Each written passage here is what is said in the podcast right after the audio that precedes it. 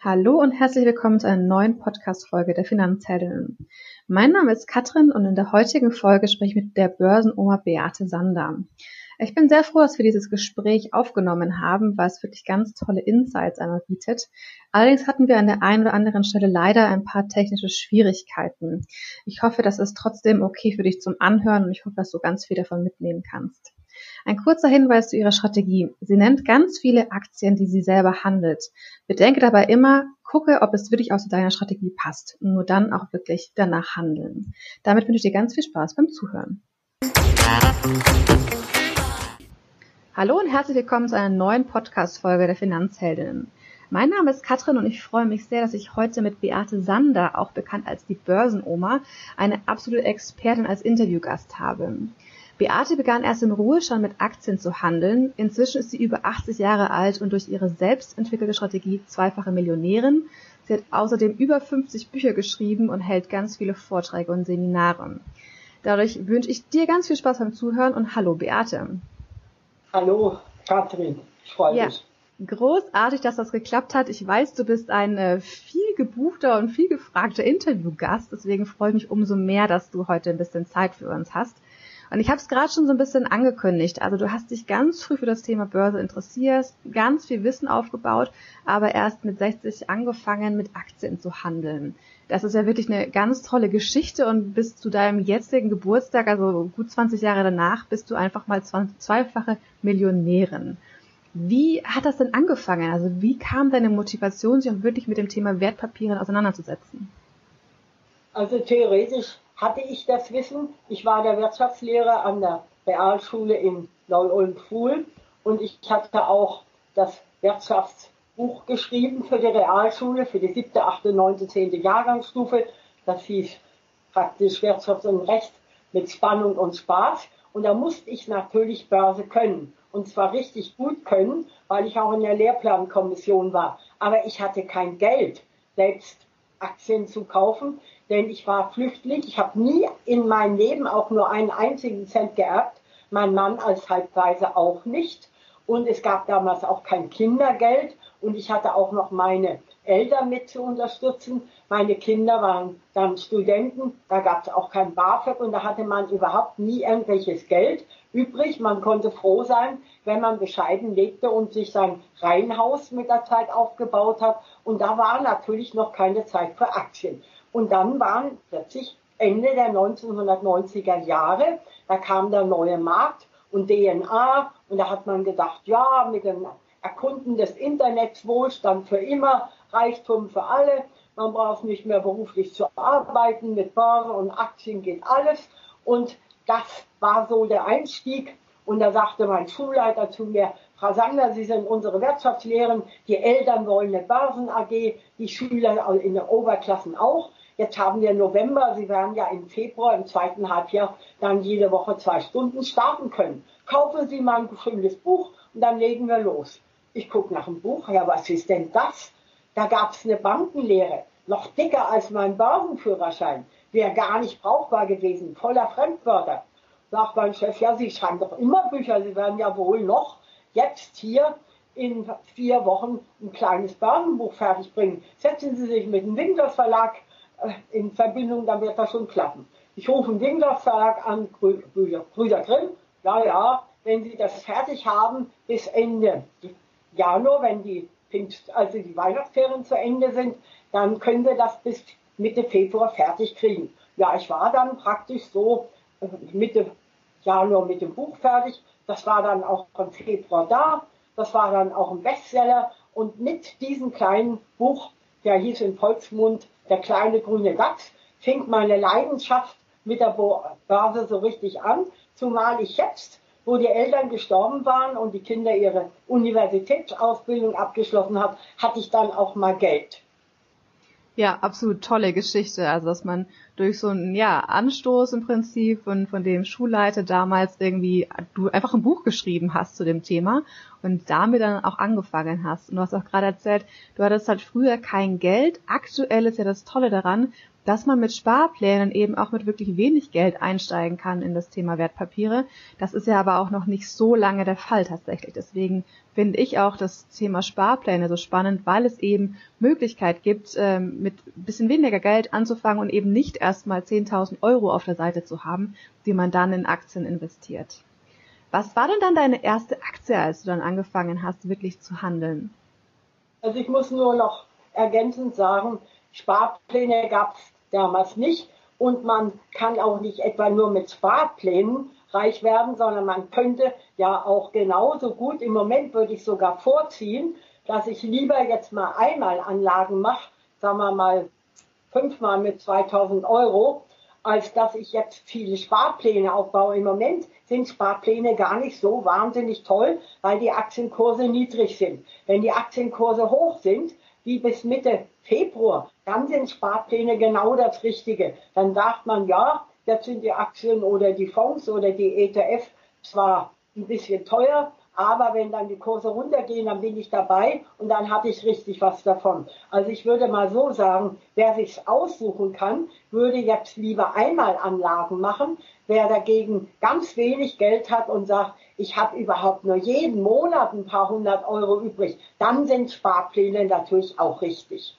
Ja, das ist aber meine, erste, aber meine erste Aktie, wie gesagt, da hatten Sie auch nachgefragt, das war die Deutsche Telekom. Ja, wie so viele andere. Also die Deutsche Telekom war auch manchmal sehr verschrien. Zuerst hat sie jeder gemocht und dann kam auch die Werbung mit dem Krug und später ist die dann immer höher gestiegen. Nicht nur 30 Euro, sondern sogar 60 Euro, sogar über 100 Euro. Und wer die natürlich für über 100 Euro gekauft hat, der darf nicht der Deutschen Telekom die Schuld geben, sondern da war einfach die Gier so groß, dass man jede Vernunft hat walten lassen. Und da hat man dann auch immer über die Deutsche Telekom gespottet. Mal ist sie hoch, mal ist sie niedrig, wie der A vom alten Friedrich. So hieß es damals. Ich habe diese, ich hab diese Deutsche Telekom äh, zweimal gekauft, aber nicht für 30 oder 60 oder 100, sondern zweimal für 8,50 Euro, als dieser Crash 2,8, 2,9 war. Und da ist das eine richtig gute Aktie, weil die nämlich auch eine sehr hohe Dividende zahlt, die sogar eine Ertragsgutschrift ist, äh, wo man dann keine Steuer abgezogen bekommt. Ja, ich merke schon. Also du bist eher die Person, die dann, wenn die Kurse schön unten sind, nachkauft oder überhaupt erst einsteigt und dann sagen die Kursentwicklung, aber auch die Dividenden mitnimmt. Wie ist es denn? Du hast gerade gesagt, also du hast die Telekom-Aktie als erstes gekauft. Hast du denn nur Einzelaktien oder bist du auch auf dem, ähm, ja, mit Fonds oder ETFs in deinem Depot unterwegs? Also der Großteil meiner Anlagen sind Einzelaktien und bei den aktiven Aktienfonds habe ich nur drei, aber ich habe auch ein Dutzend ETFs. Die ETFs, wie gesagt, die bilden ja einen Index eins zu eins nach. Also, dass ich dann zum Beispiel sage, wenn ich jetzt im MDAX mit 60 Aktien äh, praktisch mir etliche aufsuchen würde, muss ich jedes Mal eine Transaktionsgebühr zahlen. Wenn ich jetzt ein ETF nehme, dann habe ich praktisch genau die gleiche Zusammensetzung, die gleiche Gewichtung, alles gleich, wie es eben im Index ist. Ich kann nachher gern auch mal die Unterschiede erklären, wo sind die Vorteile von Aktien, wo von ETFs, wo von Aktienfonds. Aber Sie haben sicherlich bestimmte Fragen, die Sie stellen wollen. Und da will ich, also dich, wir duzen uns ja, das vergesse ich manchmal, also entschuldige, Kein Problem. das möchte ich nochmal sagen. Also ich höre da auf, damit du deine Fragen auch stellen kannst. Ja, also ich bin besonders gespannt tatsächlich auf deine Strategie. Du hast dir nämlich eine eigene Strategie entwickelt, die du Hoch-Tief-Mut-Strategie genannt hast. Was steckt denn dahinter und ja, wie hast du die überhaupt aufgebaut? Also da brauche ich jetzt ein paar Schritte, um die zu erklären. Gerne. Im Grunde ist das erste breit gestreut, nie bereut, dass ich also jetzt nicht etwa, auch wenn ich viel Geld hätte, dann sage, ich kaufe mir nur drei oder fünf oder zehn Aktien, sondern dass man auch von der Menge her streut. Denn wenn man breit gestreutes Aktiendepot hat, tut es einem nicht so weh, wenn dann eine mal so richtig abschmiert. Das kann ja mal passiert. Und äh, das nächste ist dann kein Fluch, sondern Segen. langfristig anlegen. Also nicht das schnell rein und raus, heute Morgen rein und heute Abend wieder raus oder in einer Woche wieder raus oder in einem Monat, sondern generell habe ich hier die gleiche Strategie wie Warren Buffett, den kennt eigentlich jeder aus Amerika, der sagt immer, ich kaufe nur die Aktien, die ich immer behalten will. Wenn ich mir sagen würde, ja, die würde ich in drei Jahren eh verkaufen, dann kaufe ich sie gar nicht erst, sagt er. Das gilt für mich genauso. Meine Aktien will ich immer behalten, aber wenn die dann sehr nach oben gesprungen sind, und da gibt es welche, die im Laufe von 10 oder 20 Jahren richtig durch die Decke springen, auch jetzt, wo wir den Crash haben, habe ich mit Sartorius zum Beispiel eine Aktie, die ist über 4000 Prozent im Plus mit Nemetschek 3000 rational, sind es auch jetzt noch über 2000 und so weiter. Und bei denen, das sind meine Rennpferde, verkaufe ich natürlich dann nie alle, sondern nur einen kleinen Teil. Das ist also ganz wichtig, dass man nicht gleich bei 30 oder 40 Prozent Kursgewinn normalerweise dann die Aktien verkauft, sondern möglichst einen dreistelligen Kursgewinn abwartet. Natürlich, wenn wir jetzt einen Crash haben, wie wir ihn jetzt derzeit haben, und man will dann auch sagen, ja, ich will Teilverkäufe machen, um mit dem Geld Neukäufe zu finanzieren. Das ist ja der Kern der Hochtiefmutstrategie. Kann man im Moment nicht unbedingt warten, bis eine Aktie 200, 300 Prozent nach oben geht. Da freut man sich vielleicht, wenn man überhaupt welche hat, die gegen den Trend jetzt im Plus liegen, die gar nichts verloren haben. Ich habe zum Beispiel heute eine Compo Group für so 68, nein, nicht 68, 64 Euro verkauft. Die hatte ich aber vor ein paar Wochen, das war im März, Mitte März, ist die abgesoffen bis auf 45 Euro. Da habe ich die für 45 Euro gekauft und die habe ich erst wenige Wochen und heute war sie 65. Dann, und da ich da auch noch alte habe, für 10 und 20 Euro, habe ich gesagt, von denen kann ich heute auch mal wieder welche kaufen, verkaufen meine ich. Und dann konnte ich mir heute zum Beispiel auch eine Aktie, die um über die Hälfte verloren hat, wie die äh, Semiconductor XMP oder auch eine Airbus von mir aus, die sind auch um die Hälfte runtergegangen. Dann kann ich davon sowas kaufen. Aber normalerweise in guten Zeiten, nicht im Crash, würde ich immer sagen, ich mache einen Teilverkauf auch erst, wenn eine Aktie möglichst dreistellig gestiegen ist. Das ist dann auch ganz wichtiger Grund. Der nächste wichtige Grund ist, dass man bitte, das machen manche, sollte man aber nicht tun, nicht jetzt dauernd kaufen für 200 Euro, dann wieder für 300, dann vielleicht für 500, sondern dass man möglichst nicht unter 1000 Euro kauft. Denn wenn man zu viel kleine Geschäfte macht, muss man ja auch jedes Mal die Transaktionsgebühr zahlen. Das ist blöd.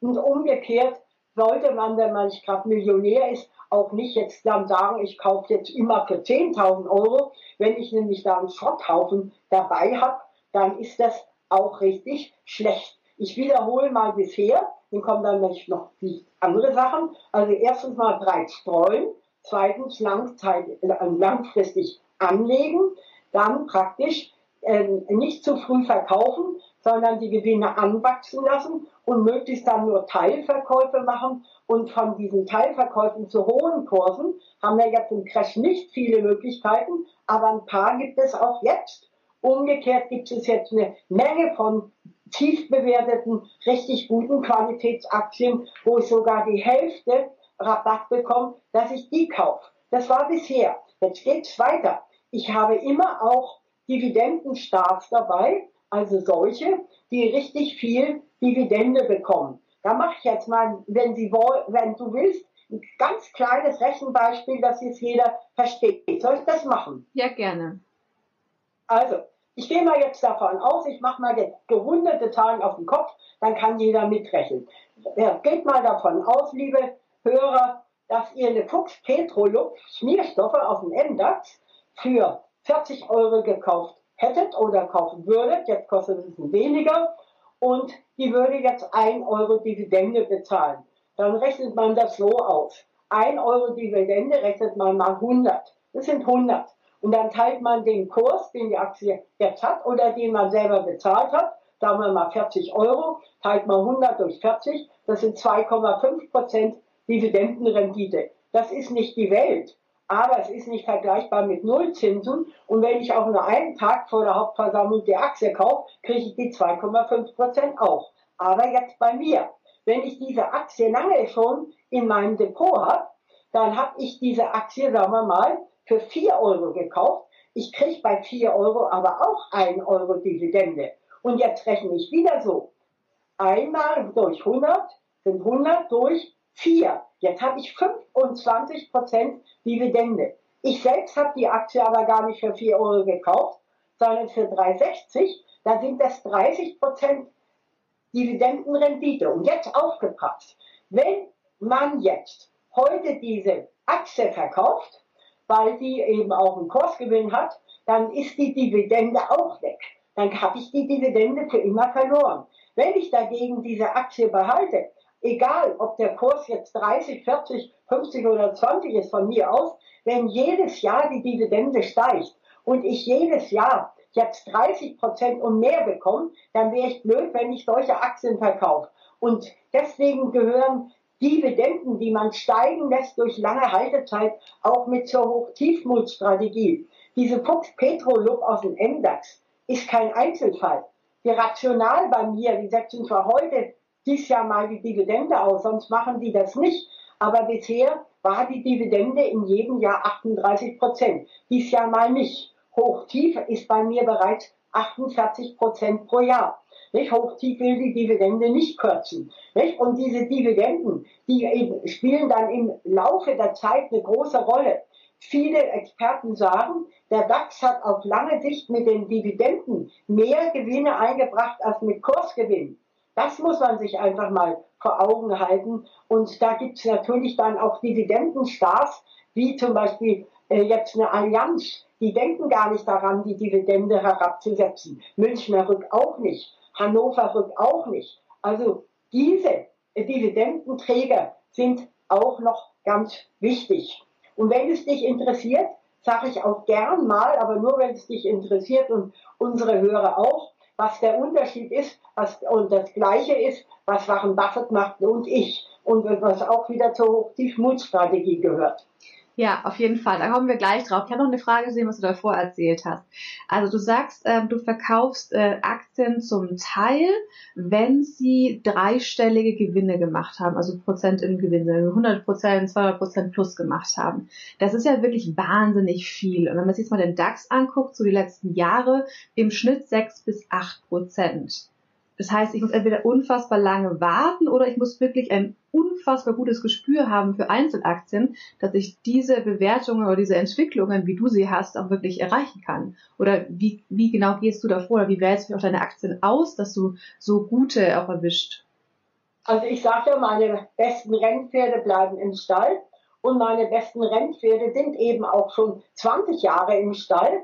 Nicht alle, aber eben solche, die dann eben auch diese hohen Kursgewinne haben. Und wenn dann Aktien zum Beispiel stückeln und man das dokumentiert, dann komme ich zum Beispiel bei einer Nemetschek aus dem TechDAX und MDAX jetzt auf einen, einen Kaufpreis von 1,27. Und wenn die dann 40 Euro kostet, dann sieht man ja schon, dass da ein paar tausend Prozent drin sind. Bei Saturn ist es noch deutlicher, kostet über 200. Ich habe sie für 40 gekauft. Also das geht natürlich dann auch erst im Laufe der Zeit. Bei manchen Aktien geht das auch mal schneller. Wenn man zum Beispiel eine Hypoport, die bräuchte man nur vor drei Jahren oder also drei Jahren gekauft haben, hätte man schon in drei Jahren mal 1000 Prozent gehabt. Das ist aber selten. Nicht? Also beste Aktien steigen unter Umständen auch mal richtig. Aber solche Aktien hat zum Beispiel der Warren Buffett jetzt wieder fast gar nicht. Warum nicht? Warren Buffett kauft beispielsweise nur Aktien. In vielen bestimme ich mit ihm überein. Er sagt, ich muss sie mögen. Das gilt für mich auch. Ich bin immer verprügelt worden, weil ich mit Puppen gespielt habe. Immer verprügelt worden und auch in der Dunkelkammer gesperrt worden. Und da habe ich übelste Erinnerungen dran. Und deswegen nie irgendwelche Aktien kaufen, die mit Puppen zu tun haben. Da bin ich für alle Zeiten geschädigt. Also nehme ich nicht. Ich muss es mögen. Ich muss es kennen. Ich muss es verstehen. Und es muss niedrig bewertet sein, sagt Warren Buffett. Also mögen, kennen, verstehen, ja gut. er sagt, ich verstehe kein Biotech, keine künstliche Intelligenz, kein Medtech, also kaufe ich die auch nicht. Ich sage jetzt, wozu hast du denn dein Gehirn, liebe Beate Sander, wozu denn? Zum Lernen, zum Denken, zum Erproben. Also lerne ich Biotechnologie und Medizintechnik und künstliche Intelligenz und Halbleiter und die digitalisierte Welt und die vernetzte Welt. Nicht, das kann ich alles lernen. Nicht, und wow. dann verstehe ich auch. Jetzt sagt er dann weiter, ich kaufe nur das, was niedrig bewertet ist. Und das sind die sogenannten Value-Aktien. Die sind meistens dividendenstark. Die sind auch substanzstark. Nicht? Und die sind in diesen gängigen Märkten drin wie Konsum, äh, Versicherungen, Finanzen, Pharma. Alles wunderbar. Davon habe ich auch etwa 40 Prozent. Aber eben nicht 95 Prozent wie er. Er hat nur zwei Technologieaktien. Das eine ist die Apple die ist ja auch nebenbei Konsum, die kann ich praktisch in moderne und in konservative Aktien einreihen, andererseits auch Hochtechnologie. Und dann hat er eine Amazon, die hat er aber gar nicht selber gekauft, sondern sein Partner. Zuerst hat er geschimpft und jetzt sagt er Gott sei Dank, dass er es gemacht hat, hätte er doch gleich lieber ein paar mehr von denen gekauft. Also der Warren Buffett lehnt Aktien, die offensiv sind, die konjunkturabhängig sind, die hoch bewertet sind, die er nicht versteht, ja keine Dividenden bezahlt, die lehnt er ab. Ich sage dagegen, solche will ich auch haben. Ich will auch seine Art von Aktien haben. Die sind bei mir übergewichtet. Aber einen großen Teil will ich eben auch haben, wo die Zukunftsmusik spielt, wo die ganze Zukunft hingeht. Nicht? Das ist eben heute auch gerade, wo wir den Corona-Virus Crash haben. Da spielt die ganze Musik natürlich dann auch bei der künstlichen Intelligenz, bei der Medizintechnik, bei der Biotechnologie, nicht? in der vernetzten und digitalisierten Welt. Was glaubt ihr denn, liebe Leser, wenn wir keine digitalisierten Welt hätten, dann könntet ihr uns beide jetzt auch nicht hören. Und wir könnten keinen Unterricht machen, auch an Hochschulen, dass wir die äh, Studenten online einladen, dass wir mit denen Videokonferenzen machen. Die Welt wäre doch so traurig, wenn wir zu diesem ganzen Trauerspiel von Absperrungen, von Strafmaßnahmen nicht mehr mehr online ging. Ihr werdet auch vielleicht Lebensmittel, solche Sachen online kaufen nicht? und euch, und euch auch manches Videospiel vielleicht einverleiben, weil euch sonst langweilt. Und diese ganze neue Welt, eben auch mit der künstlichen Intelligenz, sei es für Spiele, sei es für Musik, sei es für Wirtschaft, sei es für Finanzen, nicht? sei es für Unterhaltung, wie wir sie jetzt machen, das wäre alles ohne künstliche Intelligenz, ohne Industrie 4.0 gar nicht denkbar. Ja, das ist richtig. Das heißt, ähm, also ich muss sagen, ich bin total beeindruckt gerade, dass du einfach sagst, ja, ich bin über 80 und natürlich lese ich mich ein und informiere mich zu dem Thema künstliche Intelligenz zum Beispiel. Also das ist ja wirklich ein Thema, was hochkomplex ist und ja nicht unbedingt auf den ersten Blick für jeden ersichtlich. Wie informierst du dich denn zu diesen ganzen Themen? Ja, wenn man so wie ich den ganzen Tag nichts anderes macht als Börse, ist das natürlich auch nicht so schlimm wie ein anderer. Also wenn mein Mann noch leben würde, dann wäre der in drei Tagen weg oder schon nach zwei Tagen, wenn ich dann so leben würde wie heute. Das würde nicht gehen. Das habe ich ja auch früher nicht gemacht. Da habe ich praktisch immer toll gearbeitet, aber ich hatte zwei Kinder, für die war ich auch da und ich hatte einen Mann, der hatte auch seine Bedürfnisse und seine Wünsche. Also da habe ich natürlich auch ganz anders gelebt. Jetzt lebe ich allein und da ich allein lebe, kann ich natürlich machen, was ich will. Und da kann ich den ganzen Tag in irgendeiner Weise Börse machen. Und nachdem ich sehr viele Vorträge habe im ganzen deutschsprachigen Raum und ich habe auch jede Woche mindestens zwei Statements zu machen, sei es für Focus, sei es für Wall Street Channel oder für Frankfurter Allgemeine. Jetzt heute auch noch ein Angebot von Spiegel dann habe ich natürlich da auch immer wieder heikle Fragen. Und wenn ich da dann mal was nicht weiß, meistens weiß ich es ja, aber nicht immer, dann gucke ich eben auch im Internet, wo findest du zu dem Thema noch was? Was weißt du da vielleicht noch nicht? Und dann habe ich den Erfahrungsaustausch auch bei Vorträgen. Da sind oft Professoren, da sind hochrangige Persönlichkeiten, mit denen spricht man dann, kriegt man wieder Anregungen. Nicht? Mancher will auch mit mir ein Buch schreiben, war auch ein Wunsch mit, also sagen wir mal, mit Spieletheorie dann habe ich mir überlegt, was ist Spieletheorie überhaupt. Dann wusste ich nicht, was das ist. Und da habe ich richtig gelernt, dass ich jetzt auch weiß, was das ich jetzt zum Beispiel ist. Und so kann man natürlich dann immer wieder auch seinen Erfahrungsschatz nutzen. Und wenn ich dann wirklich was nicht weiß, dann gehe ich eben auch ins Internet und gucke bei Google, was gibt es denn darüber. Nicht? Und dann lese ich natürlich, ich kann die Frankfurter Allgemeine lesen, ich beziehe das Handelsblatt, ich lese auch gern Spiegel, ich lese auch gern alles Mögliche. Natürlich nicht das ganze Papier durch, aber immer einiges. Dann schaue ich mir auch die ARD-Börse an. Und so habe ich immer wieder irgendwelche Situationen. Also so ist das. Das war gerade ein Telefonat, ich habe das mal weggestellt damit sie sie nicht stört. Oder du bist begehrt, genau. das ist super. Aber also es finde ich toll. Also ich meine, natürlich, es gibt so viele Möglichkeiten, wahrscheinlich noch nie so viele Möglichkeiten wie aktuell, sich äh, zu den verschiedensten Themen zu informieren. Aber natürlich muss man immer so die richtigen Informationen, die für einen selbst auch irgendwie gerade richtig sind, rausfinden. Deswegen, ja, wirklich äh, Hut ab, was du da wirklich jeden Tag leistest. Das ist der Wahnsinn. Das heißt, du hast jetzt schon einiges zu deiner Strategie auch erzählt und äh, hast dir wirklich auch anscheinend, wie das so klingt, wahnsinnig viele Aktien in deinem Depot.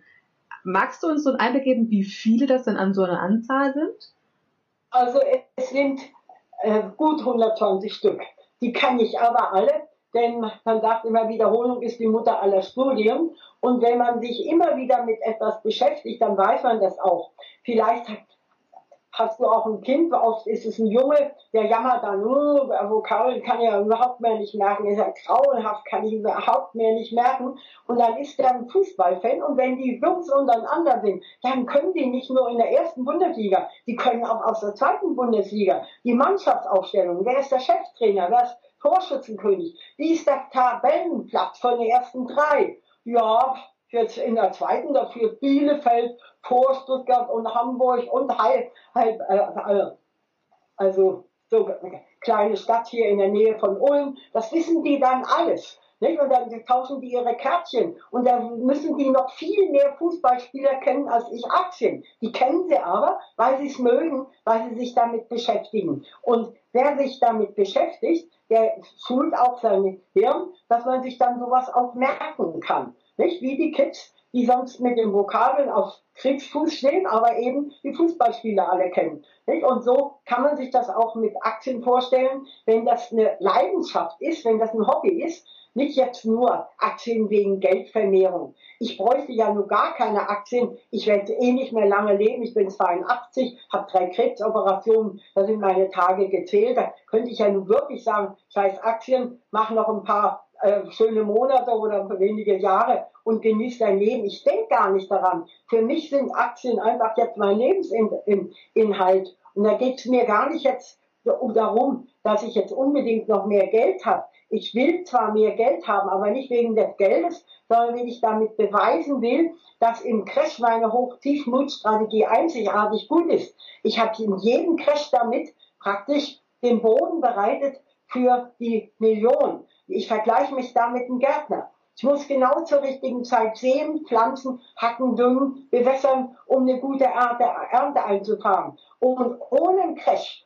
wo ich mit wenigen Teilverkäufen, das ist mühsam, dann praktisch finanziere und auch mit den Dividenden für niedrig bewertete Aktien, die gut sind, die teilweise dividendenstark sind.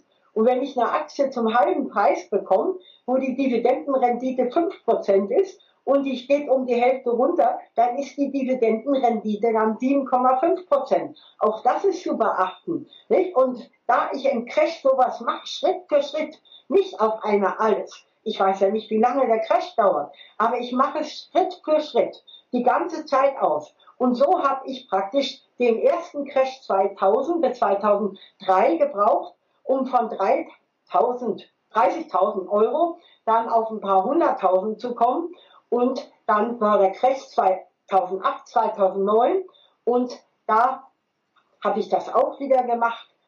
Schrittweise zukaufen, Teilverkäufe nutzen, ging gut. Die Dividendenaktien waren ganz unten, Biotech Pharma war relativ oben.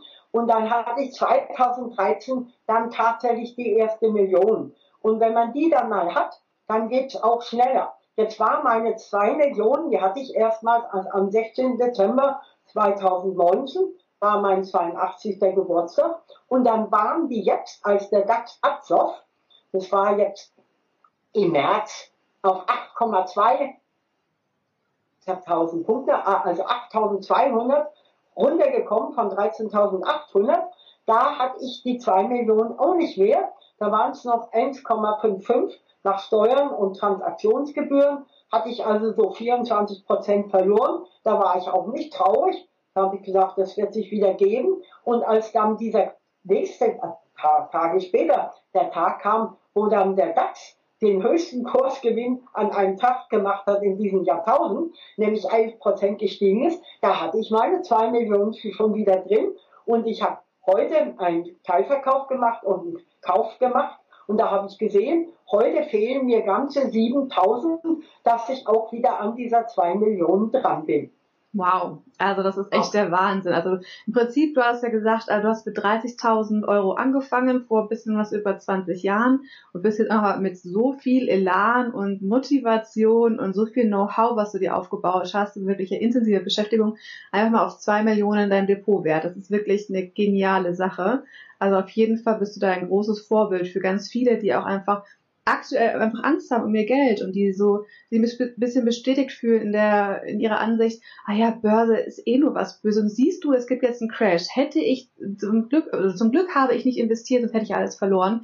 Und dass du es genau andersrum machst und sagst, natürlich irgendwie ist es äh, schlimm, wenn man Geld verliert und wenn man darauf gerade angewiesen ist, aber es geht dir ja um die Langfristigkeit und dass man eben auch aus solchen Crash wirklich etwas Positives für die Chancen für sich mitnehmen kann. Und das hast du ja mit deiner Strategie in den letzten zwei großen Crashs, die wir hatten, ja wirklich eindeutig bewiesen. Und das ist eine wirklich ja, tolle Motivation, dran zu bleiben und nicht zu sagen, oh Gott, mein Kurs ist irgendwie oder mein Depot ist gerade abgerutscht, ich verkaufe jetzt, sondern wirklich zu sagen, nein, ich bleibe dran, ich überlege, kann ich eventuell nachkaufen, aber auf jeden Fall nicht zu verkaufen. Das ist echt, ja, toll, finde ich super.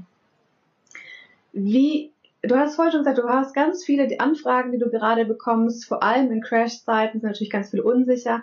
Was sagst du denn so als deinen häufigsten Tipp, den du rausgibst, wie man sich jetzt verhalten sollte? Also ich sage erstmal, was ihr auf gar keinen Fall machen dürft, auf gar keinen Fall jetzt all eure Aktien verkaufen. Das ist der größte Fehler, den man jetzt machen kann. Also ja nicht. Der nächste große Fehler, der oft gemacht wird, ist, dass Menschen auf Teufel komm raus ihre Depots absichern. Das haben die aber schon seit 2013 gemacht, weil viele gesagt haben, ja, der eine Crash war äh, von 2000 bis 2003, da hat fünf Jahre gedauert, 2008, 2009 also müsste ja dann schon ab 2013, 2014 ein Crash kommen. Dann gingen die Kurse aber immer nur nach oben. Dann wurden aber teure Absicherungssysteme gemacht. Und was auch gefährlich ist, dann wurden enge Stoppkurse gesetzt. Mir hat gerade gestern einer fast heulend am Telefon gesagt, ja, mein Banker hat mir gesagt, ich soll Stoppkurse setzen und wenn ich ein kluger Mensch wäre, sollte ich die eng setzen. Und jetzt sehe ich, dass ich überhaupt gar keine Aktien mehr im Depot habe. Die sind alle weg, die sind alle ausgestoppt. Hab, ich habe gar keine mehr. Und jetzt sehe ich, dass bei manchen schon die Kurse wieder gestiegen sind. Also Stoppkurse, wenn, dann nur bei riskanten Aktien, wenn man abwägen ist, wenn man nicht lange zu Hause ist und dann auch nicht äh, ganz eng mit 5%. Das macht jede Aktie mal irgendwann durch, dass die mal 5% runtergeht, oft auch 10%. Also wenn man Stoppkurse setzt, setzt man die weiter mit 20 oder 30 Prozent, damit man dann wirklich nur in schlimmen Zeiten dann mal erwischt wird. Aber auch dann ist es nicht garantiert, dass man genau den Kurs bekommt, denn die Stoppkurse sichern nicht den Ausführungskurs ab. Der kann noch viel, viel niedriger sein. Wenn in Amerika abends eine Aktie um 20 Prozent absäuft, dann kann es sein, dass der erste Handelskurs in Deutschland um 30 Prozent runter ist und dann ist der Stoppkurs auch mit 30 Prozent äh, Minus dran. Also das darf man auch nicht vergessen. Und wenn es dann so schön heißt, äh, leider wurde unser Titel ausgestoppt, wir nutzen den günstigen Kurs zum Zukauf, jetzt kann man machen, aber in der Zeit hat man schon wieder einmal Transaktionsgebühren bezahlt und jetzt kommt das zweite Mal, dass man sie bezahlen muss. Also das wäre auch nicht gut, wenn man das macht. Der dritte Fehler, der gemacht wird, ist, dass die Leute ewig warten. Die warten ewig. Dann sagen sie, ja, wir hatten einen Crash von 8200 Und jetzt kommt ja bestimmt 7500. Das habe ich gerade gelesen, das muss jetzt kommen. Also warte ich bis 7500. Natürlich kann es passieren, es kann tatsächlich passieren, dann hätte auch der DAX die Hälfte verloren, wenn jetzt der Crash weiter runtergeht in diesen schlechten Zeiten, wo das Wirtschaftswachstum wirklich in einer Rezension endet. Das kann passieren mit 7500. Schließe ich auch nicht aus. Aber wenn man jetzt da wartet bis auf diesen Punkt und dann wieder auf einen Schlag alles verkauft, dann macht man auch wieder den größten Fehler, denn die Aktien gehen ja gar nicht alle gleichmäßig nach unten. Es gehen auch jetzt in diesen ganzen Wochen an jedem Tag, auch dann, wenn die Kurse hochgehen, gibt es ein paar, die gehen runter. Und wenn die Kurse runtergehen, gibt es ein paar, die gehen die Kurse hoch. Und es gibt an jedem Tag welche, die gehen auch zweistellig nach oben oder nach unten. Nicht? Und wenn ich jetzt immer nur sage, ich warte, warte, warte, warte, dann selbst wenn ich den tiefsten Kurs kriegen würde, was ja gar nicht sicher ist, dass ich den kriegen würde, bei 7500 könnte man ja auch sagen, ja, 7500, jetzt werde ich doch mal lieber bis 7000, nicht? Also sowas gibt's auch. Und es ist viel besser, wenn man sagt, ich habe keine Glaskugel, du hast keine Glaskugel, sie haben auch keine Glaskugel, also macht es schrittweise, Schritt für Schritt, dass ihr täglich guckt, wie sind die Kurse, kann man auch bei der ARD-Börse schön machen unter Kursen, dass man sich das anguckt, kann man auch im NTV, im Fernsehen sich die Kurstafeln angucken. Und dass man dann sagt, ich suche mir gezielt Aktien raus, die gibt's auch heute, die sind um die Hälfte abgesoffen, nicht heute allein um die Hälfte, aber in diesem Jahr. Und andere sind gegen den Trend gestiegen. Und dann mache ich sowas Schritt für Schritt. Das geht fast jeden Tag. Und das habe ich schon immer so im Crash gemacht. Und das ist auch mit so einer Erfolgsformel. Aber um bei den größten Fehlern dabei zu bleiben, möchte ich noch gleich eins sagen. Wir sind dicht vor Mai. Sehr dicht vor Mai. Im Mai ist Dividendensaison. Natürlich hört man jetzt öfters, das gab es bisher kaum, dass viele Firmen wegen dieser schrecklichen Wirtschaftslage, wegen dieser Konjunktureinbrüche, den Arbeitslosen, den äh, vielen Hilfen, die der Staat geben muss, kommen wir in eine richtig schlechte Wirtschaftslage. Das steht fest. Und dann sagen natürlich auch etliche Unternehmen, wir kürzen oder wir streichen die Dividende. Im DAX ist das immerhin entweder und der Aufsteiger sagt, wir zahlen keine Dividende. Das sagt dann auch zum Beispiel die Lufthansa, die sagt, ja, wir zahlen keine Dividende. Und wenn das dann so ist, dass keine Dividende bezahlt wird, dann ist man natürlich als Aktionär auch nicht gerade erfreut.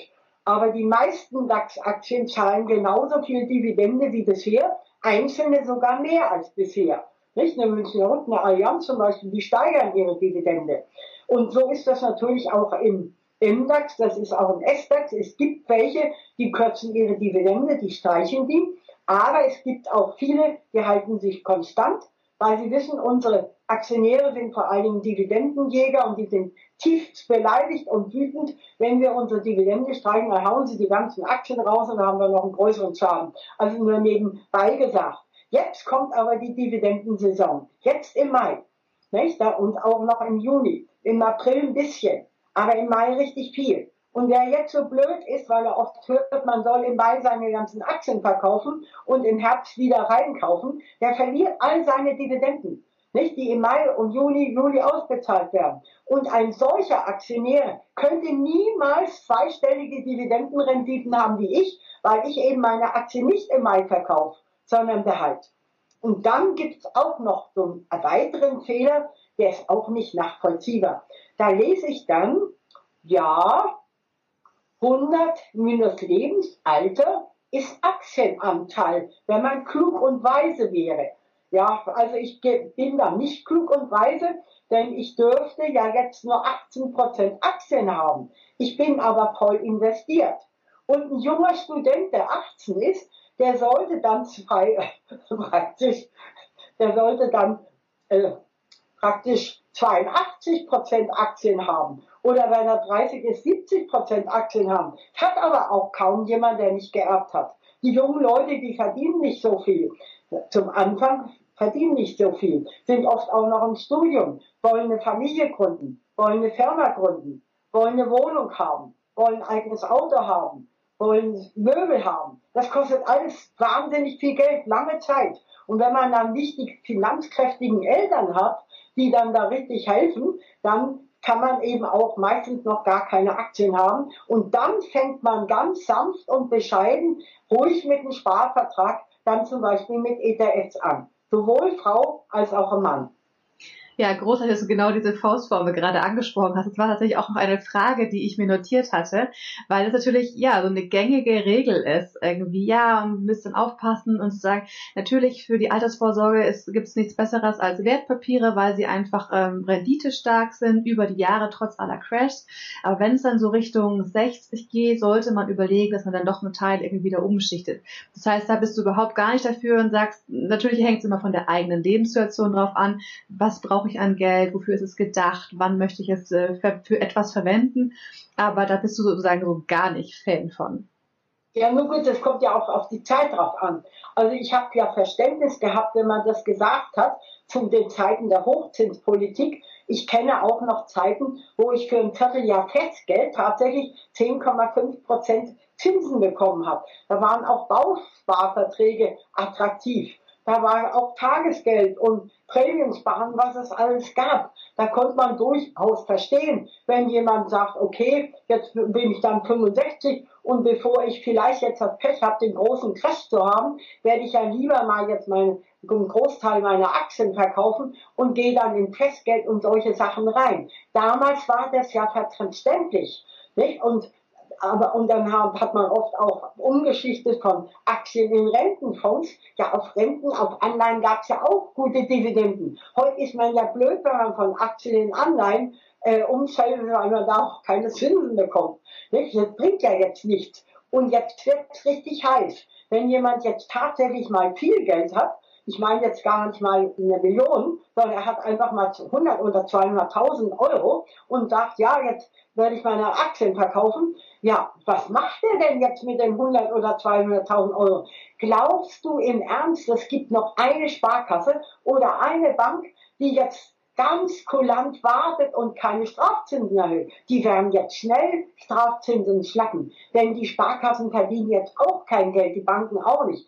Die müssen jetzt Geld verdienen, damit sie überleben können, damit es ihnen gut geht. Die werden jetzt also viel knauseriger noch sein und viel mehr aufpassen, dass Strafzinsen bezahlt werden. Ja, soll ich jetzt meine Aktien mit Dividenden verkaufen, billig, um dann Strafzinsen zu bezahlen? Da wäre ich doch auch richtig blöd. Deswegen sage ich, Leute, macht das nicht. Wenn ihr einen kleinen Teil äh, umschichtet, okay, aber behaltet eure Aktien da. Da heißt es immer, ja, Aktien sind nicht liquide, man muss was Flüssiges haben. Also bitte, wenn ich heute meine Aktien online verkaufe, dann habe ich morgen mein Geld auf dem Konto. Früher war das ganz anders. So vor 20, 30 Jahren gab es nicht Onlinehandel und da hat es ewig gedauert, bis man eine Order mal hatte und dass man die Kohle hatte. Aber heute hat man das Geld am nächsten Tag. Ich kann also jederzeit praktisch voll in Aktien investiert sein und kann trotzdem, wenn ich genügend